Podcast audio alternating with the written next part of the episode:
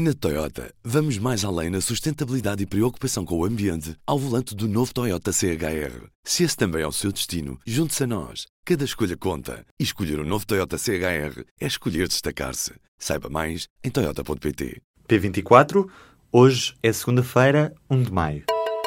Jerónimo de Sousa não deixa de insistir na luta dos trabalhadores, mas não fala em greve geral. No desfile do 1 de maio, o secretário-geral do PCP esclareceu que a greve geral não está em cima da mesa. O líder dos comunistas diz que a luta dos trabalhadores não vai ser dispensada. Isto porque, historicamente, e nas palavras do próprio, os trabalhadores têm experiência de que nunca nada lhes foi dado ou oferecido, mas sim sempre conquistado. Jerónimo de Sousa relembrou que o PCP não tem uma coligação com o PS, mas sim uma posição conjunta que define o grau de compromisso do partido em relação ao governo.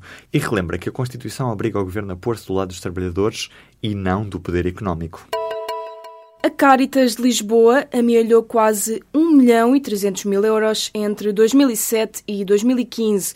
De acordo com os dados disponibilizados pela Segurança Social, aquela instituição mais do que duplicou as poupanças numa altura em que Portugal viveu uma crise económica e social. Sabe-se agora que, em setembro do ano passado, a Caritas comprou uma loja ao banco no valor de 320 mil euros isto sem ter tentado que a Câmara de Lisboa lhe cedesse o espaço a preços muito inferiores aos do mercado. As contas divulgadas mostram ainda que desde 2006 a Caritas só achou necessário recorrer aos bens depositados em 2010, apesar de nos relatórios de atividades a instituição se queixar frequentemente de falta de meios para satisfazer pedidos de medicamentos urgentes e responder a outros pedidos dos pobres que recorrem à Caritas.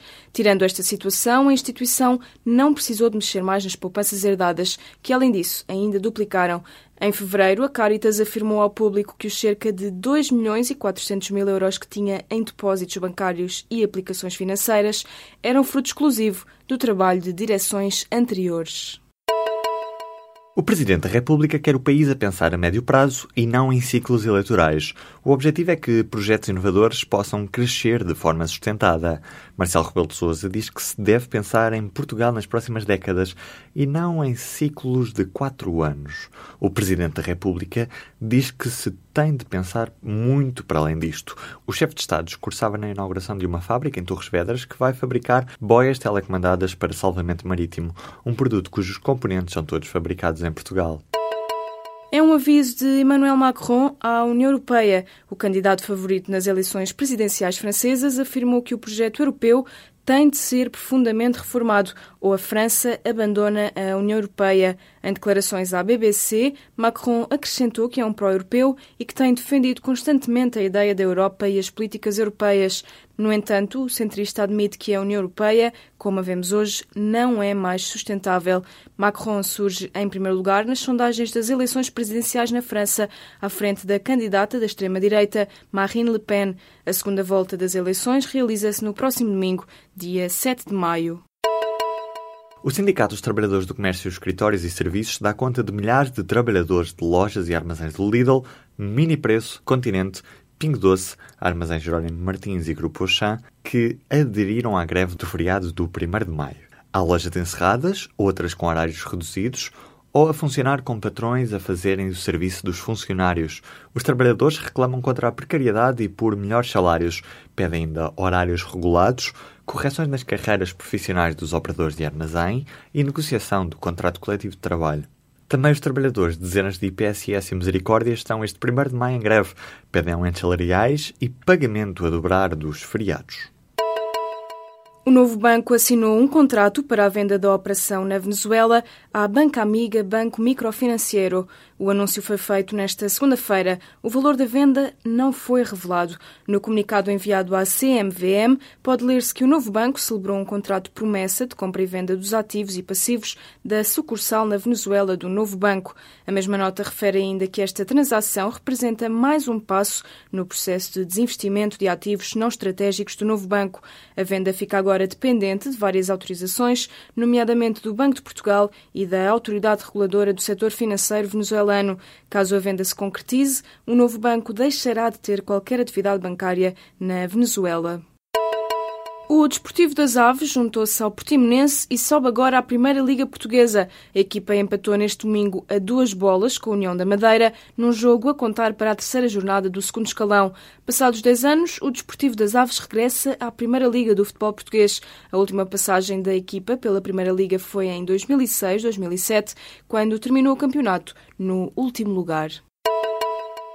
O Instituto do Emprego e Formação Profissional lançou um segundo período de candidaturas à medida contrato emprego nesta segunda-feira.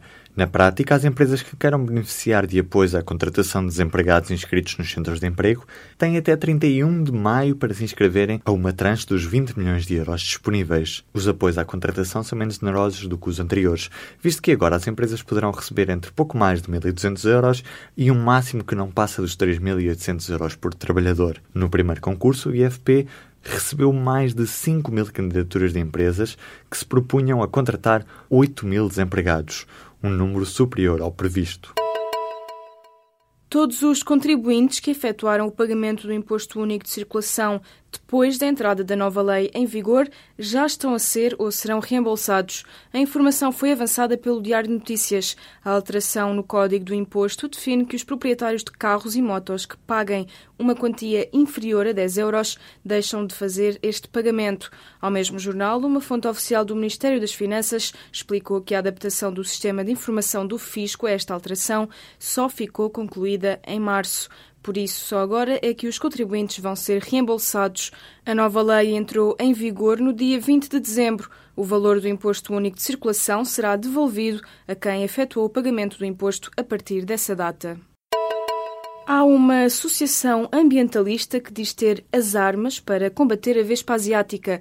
A Nativa foi formada no início deste ano e apresentou agora aos municípios do Alto Minho uma proposta global de luta contra a vespa asiática. O plano está em fase de apreciação. O objetivo é manter a expansão da espécie a um nível aceitável e a custos razoáveis. De acordo com o vice-presidente da Nativa, é necessário que o plano seja desenvolvido numa escala regional e não individualmente por cada município. A associação compromete-se assim a tratar a curto prazo todos os ninhos reportados na área de intervenção pretendida, sem qualquer custo para quem denuncia a existência da espécie.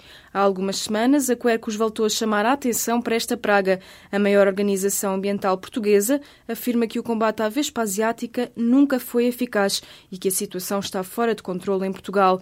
A Quercus defende que é impossível erradicar por completo a vespa asiática, mas considera necessário reunir esforços para controlar a evolução da praga. Na Toyota, vamos mais além na sustentabilidade e preocupação com o ambiente ao volante do novo Toyota CHR. Se esse também é o seu destino, junte-se a nós. Cada escolha conta. E escolher o um novo Toyota CHR é escolher destacar-se. Saiba mais em Toyota.pt.